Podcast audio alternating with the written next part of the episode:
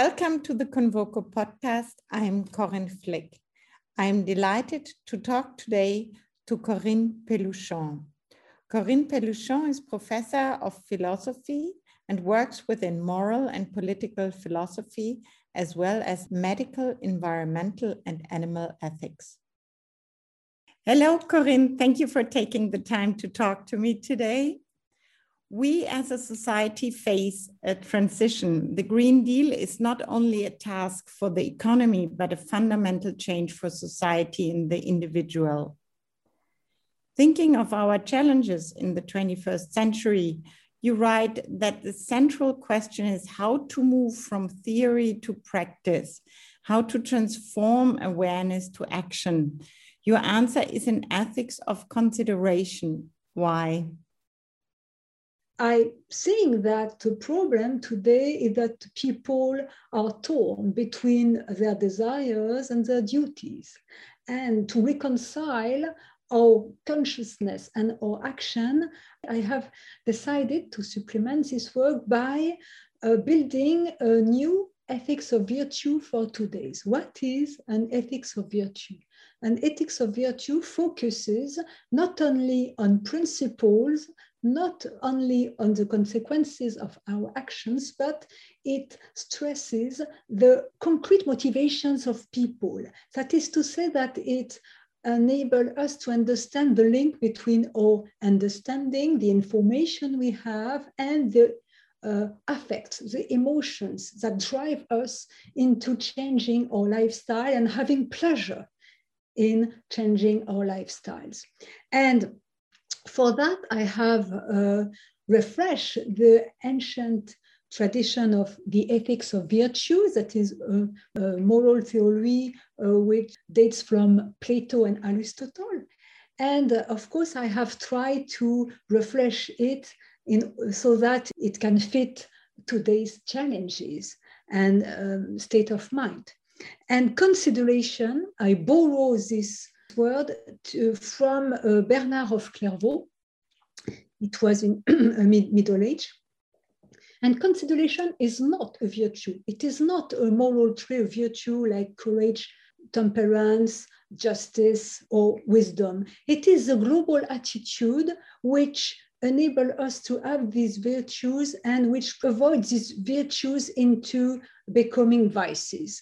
For me, of course, I do not speak of religion and philosophy, but I speak of this relationship with the incommensurable, and the incommensurable is not God, it's the awareness of my belonging to a common world that welcomes me when I am born, and it uh, it is it entails the future, past, and present generations, and the nature, the other living beings, the institutions. It is the fact that my life is not reduced to my individual choices. I belong in a world which is older and bigger than myself. And this experience of the infinite, the incommensurable, has something to do with my awareness of my vulnerability. So and um, it's, it's, an experience that transforms this consciousness of one's belonging to a common world into lived knowledge that changes from within your way of being and interacting with the others. So, and consideration, it was a, a way of speaking of ethics as, as self-transformation to reconcile, uh, to change from within all perceptions of oneself and on the place and our place in the world, in nature. And this is, this is very important because respect for nature and other uh, living beings, respect for animals do not derive only from duties. And to speak of a particular relationship with this or that animal and this or that landscape does not suffice to build an ethics that can uh, help us um, face the uh, challenges we are uh, confronted with. If we want to, to, to have people who at the, both at the individual and at the collective level dare to change their lifestyles and have the self-esteem uh, that enables us to change our lifestyles. And that can um, also foster structural changes uh, in the economy, in politics, we have to, uh, to, to, to encourage this self-transformation, which is not only at the intellectual and psychological level, it's a process of individuation, uh, the fact that we deepen our understanding of what unites us to the other living beings, especially animals, changes from within our, our way of being with the world and with the others. And lastly, it is very important when we are dealing with ecological uh, challenges and so on, it is important to help people to transform the negative emotions that are associated with climate change, fear, indignation, to help them transform these negative emotions into resources, into commitment. And this process of individuation that change from within our way of being with the others and with nature help us have new desires. And in fact, consideration is the opposite of dominion. In the German translation of your books, I read that you're using the word Wertschätzung, meaning to estimate, to appreciate. Yeah. In fact, consideration is a word in French that you can use to speak uh, not of respect, but uh, that you esteem, you, you think that somebody have value, have an own value. But in fact, consideration for me I focus less on uh, the uh, attitude, which consists in uh, recognizing the value of others, but I insist on what it requires for us to, to be able to make room for others. And ethics is a matter of self limitation. It is not only a normative uh, field, it's a way of setting limits to my right to use to use whatever I please for the sake of future generations and for the sake of animals and so on.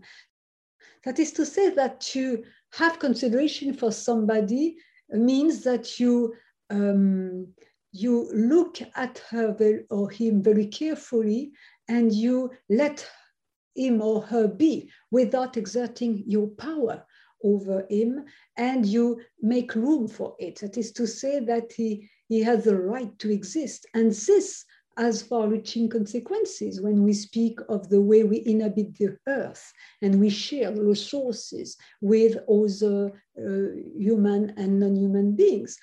And, but, and to be able to make room for the others and assess their own value, uh, you have to be, to, to have this enlargement of yourself on the contrary, when you are convinced that you are the kingdom, you are the king of the universe, and that the other living beings are only uh, means for your own ends, and that the other human beings are, um, are uh, enemies.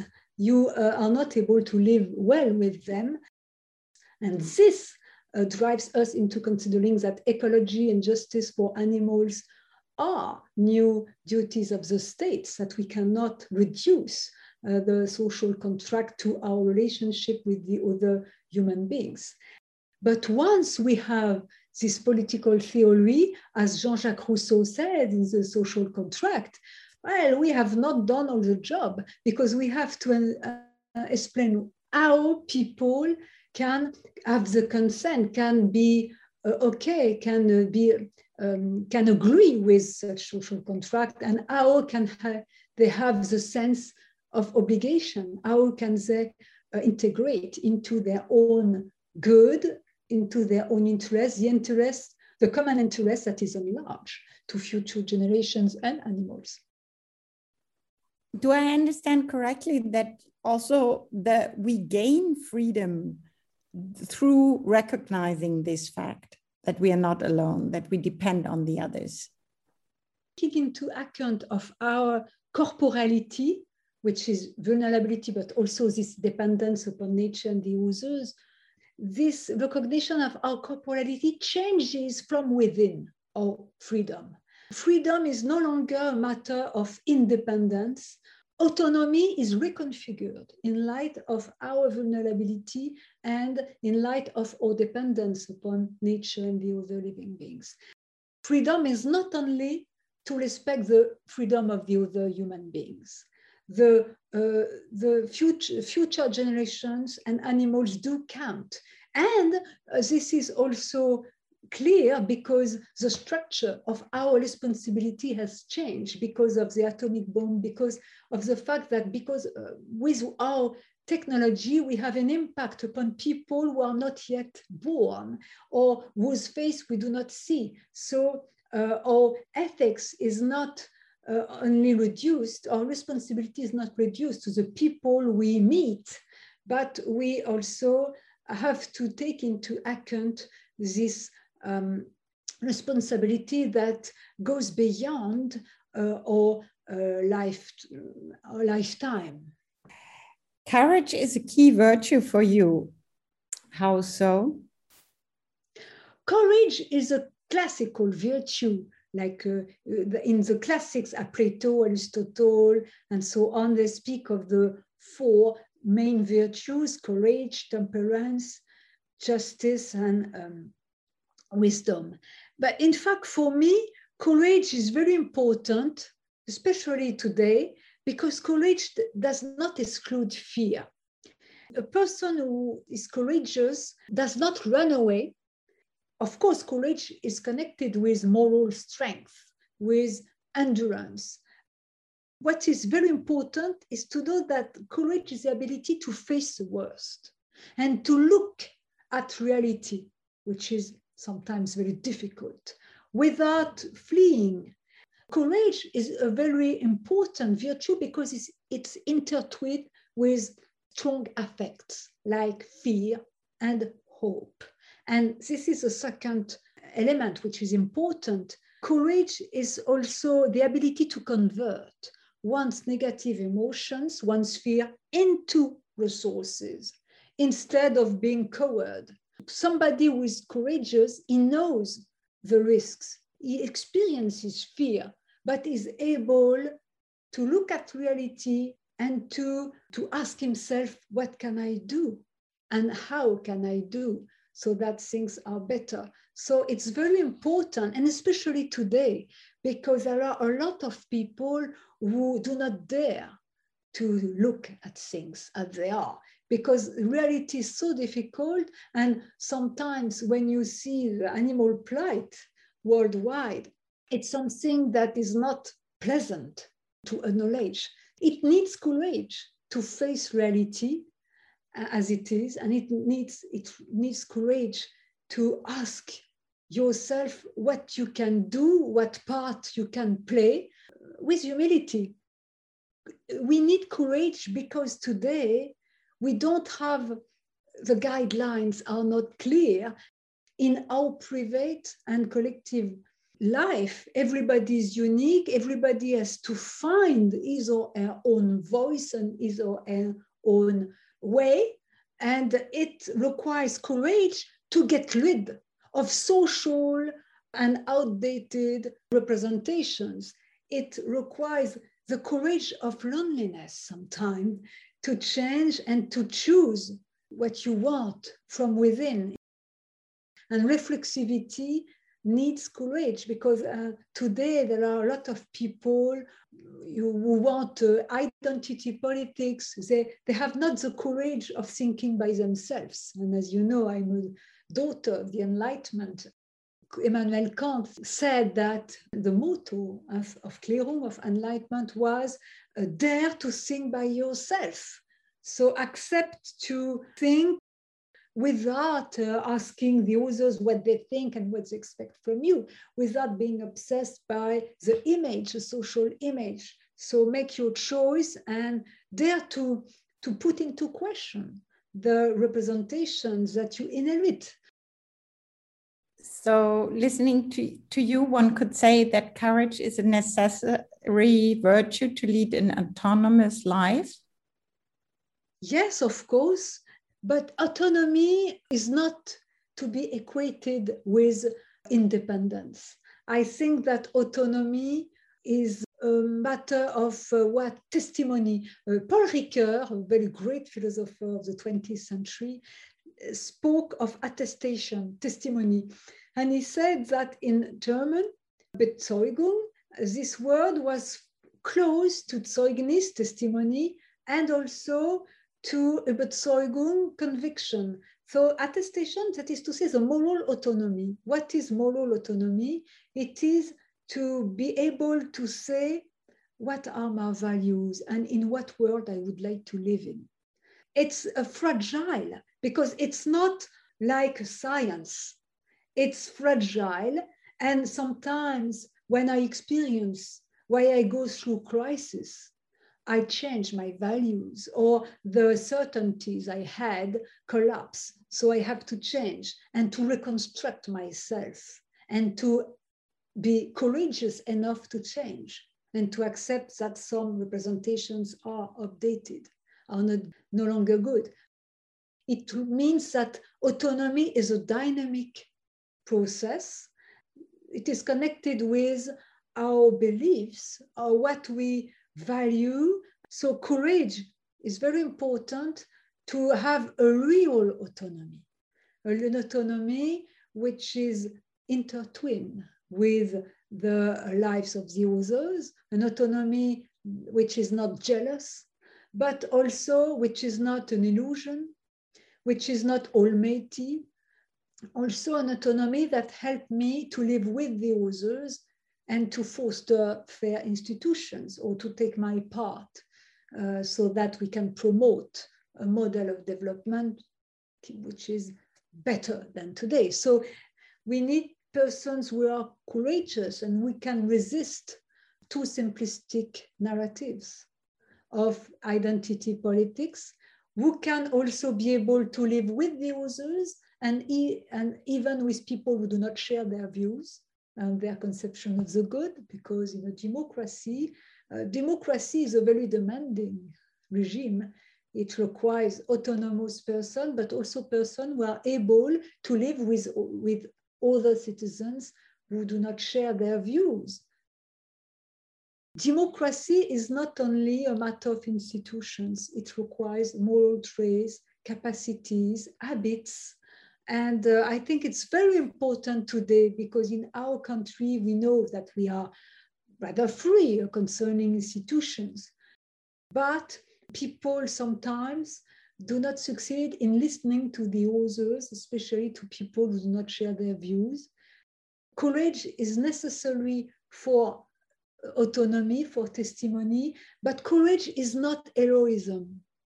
Courage required the, um, the acceptance of one's limits, of one's finitude, of one's vulnerability, and on one's fallibility, that is one's vulnerability to, to the evil, to the fact that I think that pe the people who do not recognize, uh, recognize that they can be tempted by dominion are, not, are not aware coming back to freedom, you conceive human freedom as being in the world and being in nature. To quote, I'm love of life before I'm freedom. Does that mean freedom has its origin in our love of life? This quotation comes from uh, Levinas, in fact, because uh, Levinas uh, described in Totality and Infinity uh, the pleasure we have, we, we have when we eat and so on. He said that life is loved first. Of course, in our daily life, there are so uh, deprivations, so much suffering, and we all, and some of us more than the others, experience facticity, precarity, and uh, the fact that things are not easy. I have written a book, Nourishment of Philosophy of the Political Body, and the first chapter deals with hunger and malnutrition. And there are a lot of people who are deprived from basic needs. But it is true that when we eat, for instance, there is a pleasure. We don't eat for to eat or to feel ourselves. There is also pleasure. And when we see the landscape, when we see things, there we have a pleasure. And this dimension of life, of human existence, has, has been neglected by a lot of philosophers, especially existentialist philosophers, who said that we were dahin geworfen, that we were uh, in a world that was not good for us, and that the first experience of our existence was the fact that we were in a kind of alienation and that they do not take pleasure seriously. And to take pleasure seriously does not mean that we forget all the misery, hunger, malnutrition, so on. On the contrary, but that uh, we understand that there is something in nature, in uh, the landscapes, in the air, in food that pleases us. And these are far reaching consequences when we speak of uh, human existence uh, because the facticity has social, affective, and politic conditions or causes, reasons. The human condition cannot be described only in light of facticity as if pleasure were not here. And we see baby, uh, babies, animals or humans, they play. There's something the pleasure and the game the, to, to play, it's something that uh, is for free. In fact, I will say the contrary.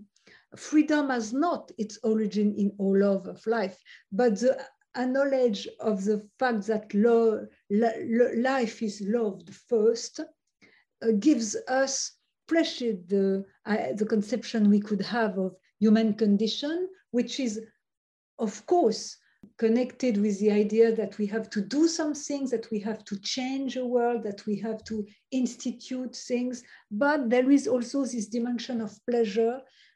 To exist is not only to survive, but to have pleasure in things. This has far reaching consequences when we speak of politics. I have borrowed from Levinas the idea of nourishment. And he said that food, of course, answers my needs, but my needs are not understood in light of negative things. Food answers my needs, but food, uh, the, the food nourishes me, gives savor and meaning to my existence. Uh, the same for the work. You can work to have money, to earn money, but the meaning of work is also that it gives you self-esteem and that it makes sense. It makes you it makes you feel alive. And i think that people who are deprived from this dimension of life cannot survive but they don't live they don't exist. I have used uh, the word nourishment to avoid the world resources.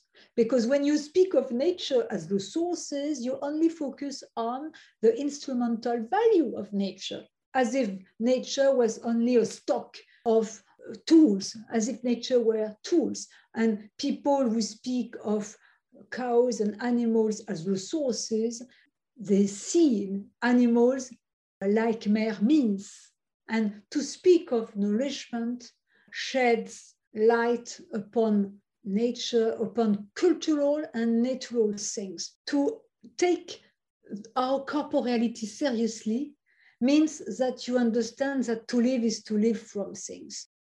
To live is to eat, to need water, to need space, and to live is to live from things, to enjoy things, otherwise your life has no meaning, no savor, you survive, you don't exist and to live with the others. Because when I eat, when I occupy a space, when I live in a room, I share these resources or nourishment with the other human beings and animals. So the fact that we inhabit a world, that we need food, that we need water, that we occupy space, uh, means that we are never alone, that we have we are always relational selves And the political consequences are that ecology, the protection of the finite biosphere, justice toward animals, so taking into account of the interest of future generations, and the fact that to eat is not only to fill oneself, but to have pleasure in living, this,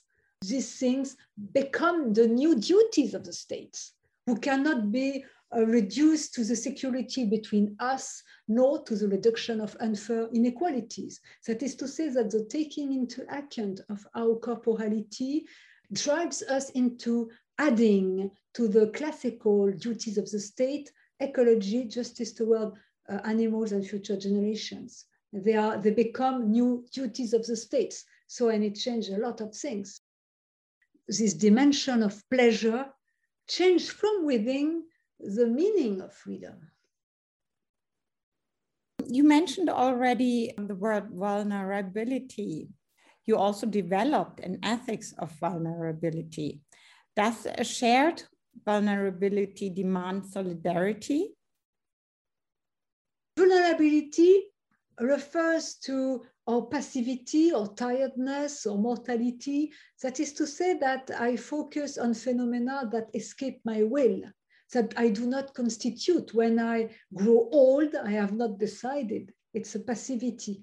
And vulnerability um, means that I need the others, that I need care. So vulnerability means that autonomy has to be reconfigured in light of this vulnerability. But vulnerability for me does not mean that we are only passive. Vulnerability is also a strength because it's also the ability to be concerned with the others, to be open to the others. Levinas says that. He said that to be open to the others uh, is not only to, to recognize that one is uh, fragile, that one needs care and one needs the others, but it's also that we are not self-centered, that we are able to be concerned with the, to care for the others. So uh, only a vulnerable self can be responsible for the others. A shared vulnerability, that is to say that the recognition of our shared vulnerability, and this recognition is not shared by everybody. A shared vulnerability, of course, implies solidarity, but what is solidarity? I think that solidarity is not only a matter of reciprocity to take, to take vulnerability seriously requires or taking into account asymmetry. Uh, the equality of power between us is at the core of, of social contract. But once we understand that vulnerability is important, we uh, understand that sometimes we receive more than we give. To take vulnerability seriously means that the condition uh, to be a citizen and not a second class citizen is not to have power and to be able to formulate one's will and to impose one's will upon the other.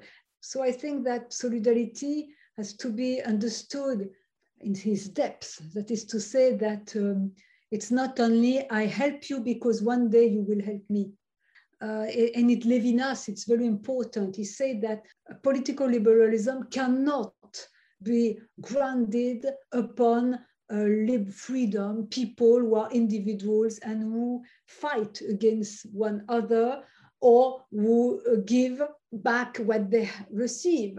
I, he said that the face, that is to say asymmetry, is a condition for politics which is not reduced to this reciprocal uh, relationship. When we take into account our vulnerability, it changes the, the frame of our ethics and politics because ethics is no longer a matter of um, a matter of setting limits to my right to use whatever pleases me for the sake of others, even others who are not yet born, so uh, uh, animals or people who are not yet born are not citizens, they do not vote, but they count. Shared vulnerability concern also all the beings who, um, whom we can inflict damage uh, because of our demographic weight because of our technologies and so on. The taking into account of the materiality of existence, of our vulnerability, and the taking into account of the structure of, the, of globalization and the ecological challenges which change from within the structure for responsibility, all this um, requires us to uh, understand that ethics starts with our way of uh, eating, with our daily life. When we buy things, it starts here. Uh, so I think that um, ethics is no longer an abstract field, but when I eat, when I buy clothes, I say whether I make room for the others, be they present people or future generation, whether they are human or non-human. The, the real change is the taking into account of our vulnerability and of, of our dependence upon nature and the other living beings and the far-reaching ethical and political consequences of this. And, uh, and this also goes hand in hand with a, a anthropological evolution because uh, we have for a long time focused, we have focused on, upon freedom and to a certain extent, the philosophy of human rights, which starts in the 17th century, it was built upon an atomistic self, a human being understood in light of his or her freedom, understood as a capacity to make choices and to change, them, to change them. And of course, it was very important because to build uh, the state upon human rights and not upon religion, it was necessary to build this fiction of a human understood as an atomistic self, as a subject, cut from the others and from nature. And it was very important to grant to every human being the same rights. But nowadays, we have to supplement human rights, this philosophy of human rights, by a philosophy which takes into account our vulnerability and our dependence upon the other human being, nature and the other beings. And this is not a way of rejecting past enlightenment and past humanism, but it's a way of supplementing it in order to be able to, to, to solve the um, ecological, social, political challenges we are confronted with. So you think that human rights don't provide sufficient guidance today anymore? Do I understand correctly? Not exactly. I think that human rights are still very important. And every day we have to be thankful to our forefathers. We did the job because there are so many places in the world where some people do not have human rights.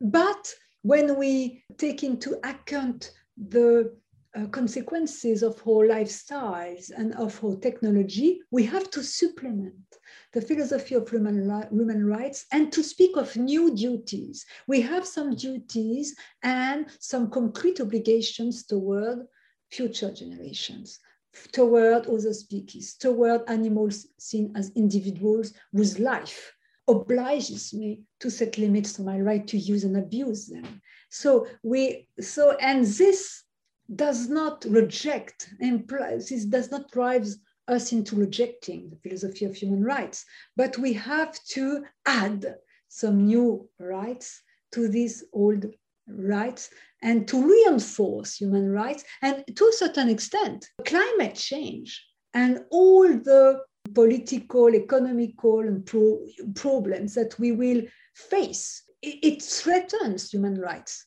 When people do not have water how is it possible to, to be free when you don't have to, when you have nothing to eat, when you can, cannot breathe? How is it possible to have peace if there, is, there are no resources for everybody? Um, the protection of the biosphere is today the condition that guarantees human rights.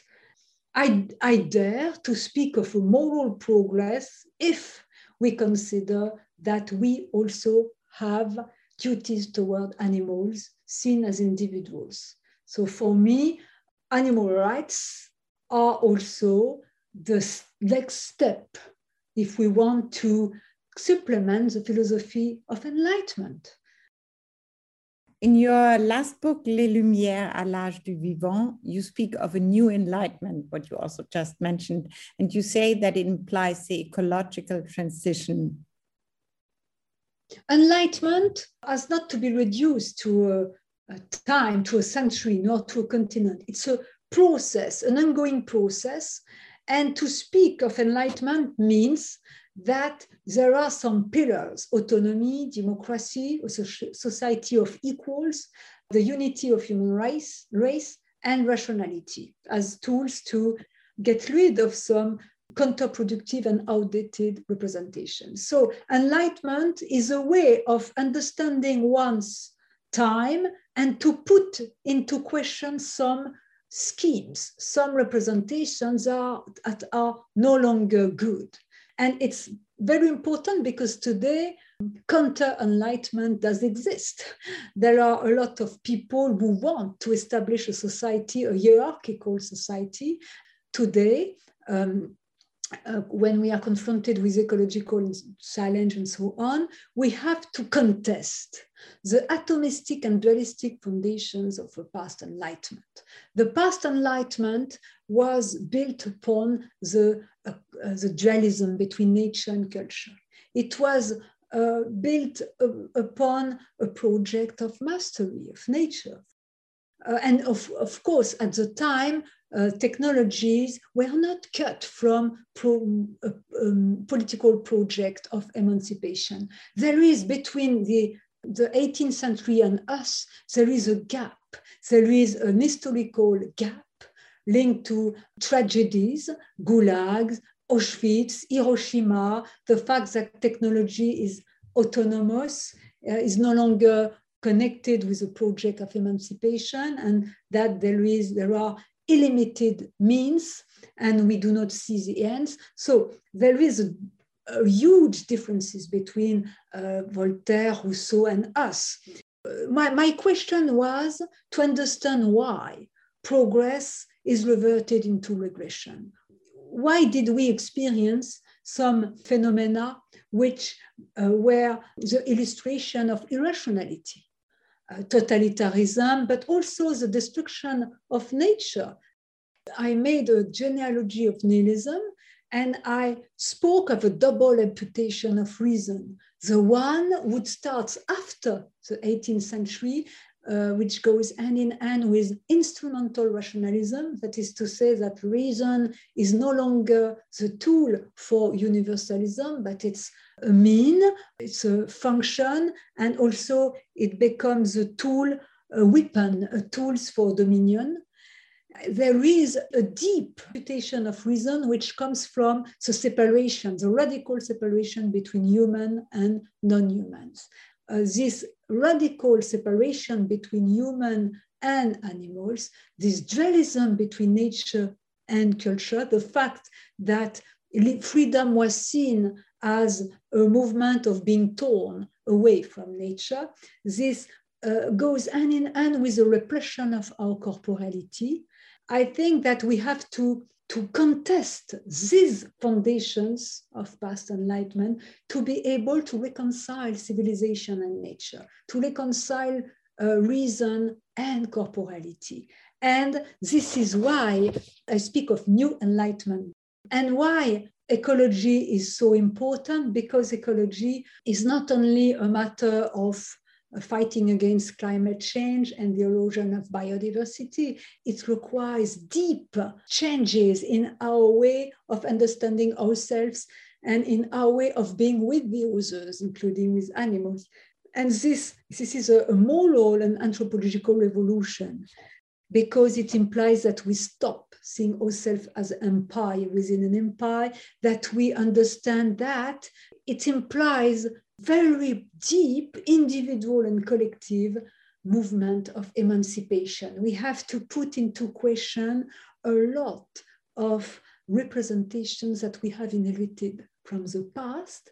This does not mean that we have to, to to get rid of everything. On the contrary, the conditions for peace, democracy, autonomy, and so on is to uh, formulate the new obligations we have toward nature, future generation. And this implies, of course, individual changes and structural changes, especially the fact that economy has to be reconciled with, with the living. So the age of the living, enlightenment is a way, as Kant said, as Immanuel Kant said, is a way of formulating the task of a time and the challenges of a time. And for me, I spoke of the age of the living. That is to say that I see some harbingers of this age.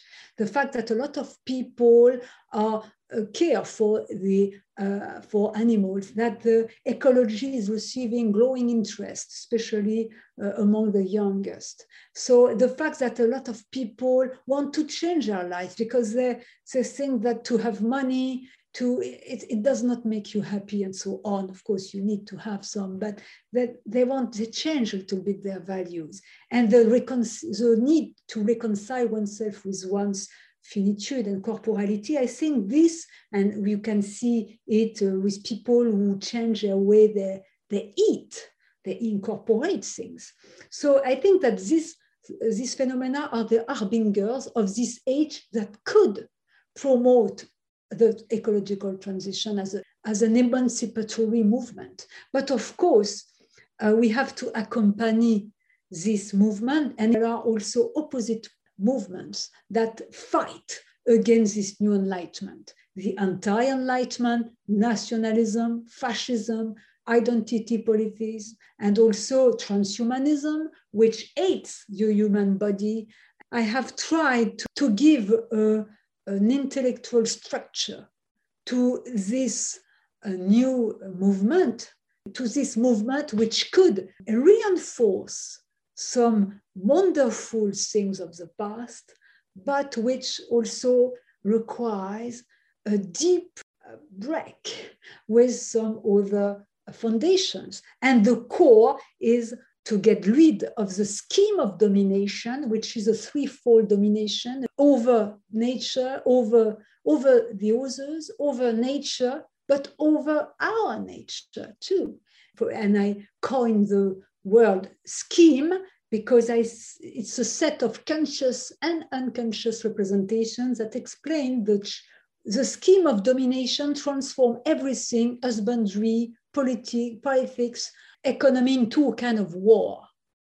And I think that the new enlightenment requires that we identify this scheme of domination that have that permeates our imaginary. We have to make the war uh, against ourselves to eradicate this uh, violence, this domination, whose main manifestation is the reification of animals for me and because the animal question has, is important in itself, but it has also a very deep strategical dimension. It, it is a mirror of our dehumanization. And, and the scheme of consideration implies that the two criteria of our choice is the preservation of creativity, freedom, and the preservation of the common world. But it requires very deep changes both at the individual and at the collective level. And my question is that what can philosophers do and how to say that? What do you think? What will the world look like in five years' time? We will continue to experience uh, these two trends the age of the living, the fact that a lot of young people um, are more and more concerned by the animal fate, by ecology. When I, I started to work on animal issues uh, 15 years ago, there, in France, nobody spoke of that almost. And nowadays, these themes have receiving have received growing interest. So I think it will continue. And at the same time, because these issues and the age of the living is very demanding, it requires people to put into question a lot of things. And some people do not want, they resist. So this is this can explain violence. So I think that the old world will try to stay and uh, dominion. So I, I'm, a, I'm afraid of uh, some, some violence. And to avoid the worst, I think that first we need to identify the anti-enlightenment, which are uh, the enemies We want to, to, to destruct our world and to destruct democracy and equality and so on.